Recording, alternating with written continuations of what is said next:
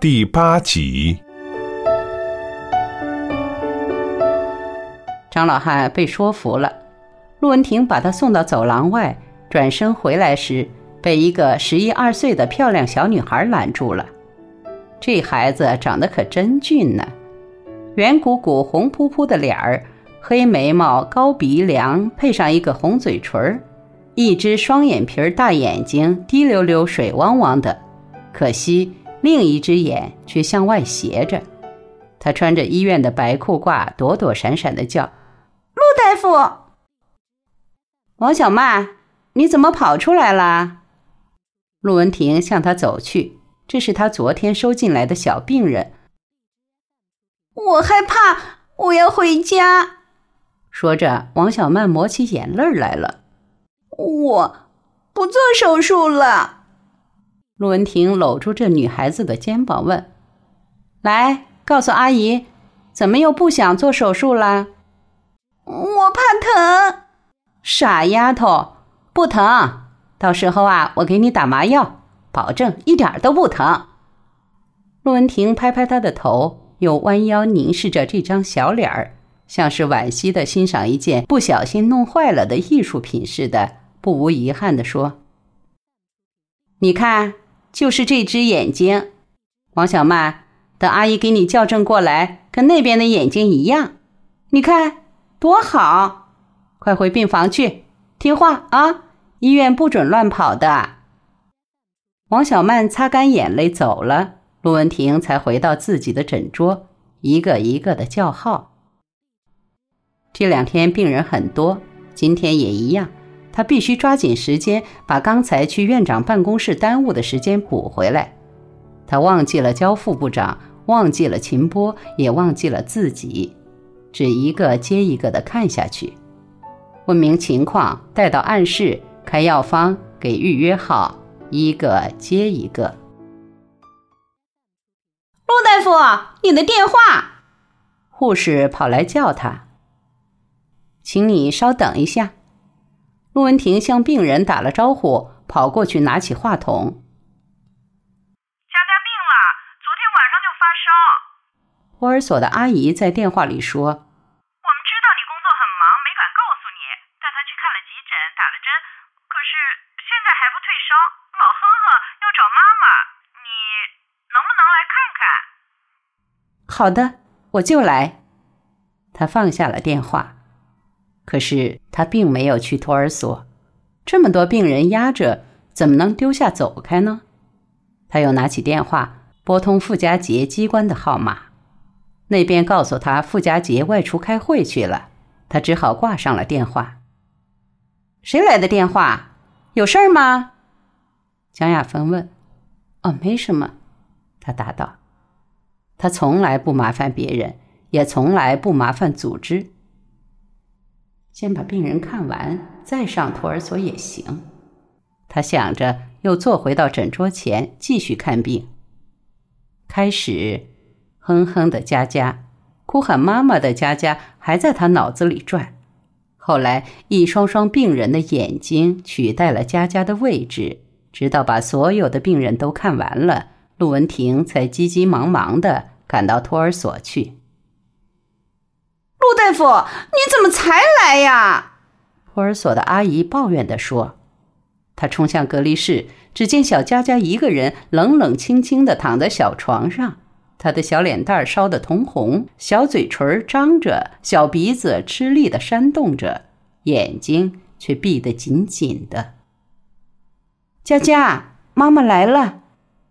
陆文婷扑到小床栏杆上，佳佳的小脑袋在枕头上动了动，她沙哑的喊了一声：“妈妈，回家，回家，回家。”他急忙抱起小佳佳，转回本院儿科看急诊。肺炎，儿科的大夫同情地说：“陆大夫，要好好护理几天啊。”他点点头，给佳佳打了针，取了药，走出儿科急诊室。中午时，医院安静下来，门诊的病人走了，住院的病人睡了，医护人员也各自奔回家。或者找地方休息去了。偌大的一个院子显得空落落的，只有一些不知疲倦的麻雀在梧桐树上叫着，逍遥自在地飞来飞去。原来，在这大楼林立、空气污染、充满噪音的市区，也还有大自然的造物在与人类争艳。陆文婷心中觉得奇怪，怎么天天在医院走来走去，竟没有发现这里还有鸟？她抱着孩子站在院子当中，不知道该往哪儿去。回托儿所吧，想到病成这样的孩子独自单单的躺在隔离室。于心不忍，抱回家去吧。下午还要上班，谁来照顾他？愣了片刻，他狠了狠心，朝托儿所走去。附在他肩上垂着头的佳佳忽然大哭起来：“我不上托儿所，不上！”佳佳，乖，听话。不不，我回家。佳佳两腿乱踢起来，好，回家，回家。陆文婷只好抱着佳佳朝回家的路上走去。从医院到家里，要穿过繁华的商业大街，新树的巨幅时装广告，大街两旁琳琅满目的陈列橱窗，以及人行道上农民自由出售的活鸡、活鱼、瓜子、花生等稀缺的农副产品。陆文婷都一概视而不见。自从有了两个孩子，月月入不敷出，她就同高档商品无缘了。此刻，她怀里抱着佳佳，心里惦着圆圆，更是目不斜视，行迹匆匆。回到家里，已经快一点了。圆圆撅着嘴说：“妈，你怎么才回来啊？你没看见小妹病了吗？”陆文婷瞪了圆圆一眼，忙给佳佳脱了衣服，把她放在床上，替她盖上被子。圆圆站在桌边，着急地说：“妈，快做饭呀，要迟到了！”陆文婷心烦意乱，不由得吼了一声：“催，你就会催！”圆圆又委屈又着急，眼圈一红，眼泪就在眼眶里打起转来。陆文婷顾不上去理他，走出房门，打开蜂窝煤炉，封闭了一上午的煤块已经奄奄一息，火是一时上不来了。他再掀开锅盖，打开碗橱，全都空空如也，连一点儿剩饭剩菜都没有了。他又转身进屋，看见儿子仍站在那里伤心，心里感到内疚。孩子是无辜的。自己为什么拿他出气呢？近年来，他越来越感到家务劳动的负担沉重。文化革命那些年，傅家杰的实验室被造反的人们封闭了，他研究的专题也被取消了，他变成了八九二三部队的成员，每天八点上班，九点下班，两点上班，三点下班，他整天无所事事。把全部精力和聪明才智都用在了家务上了。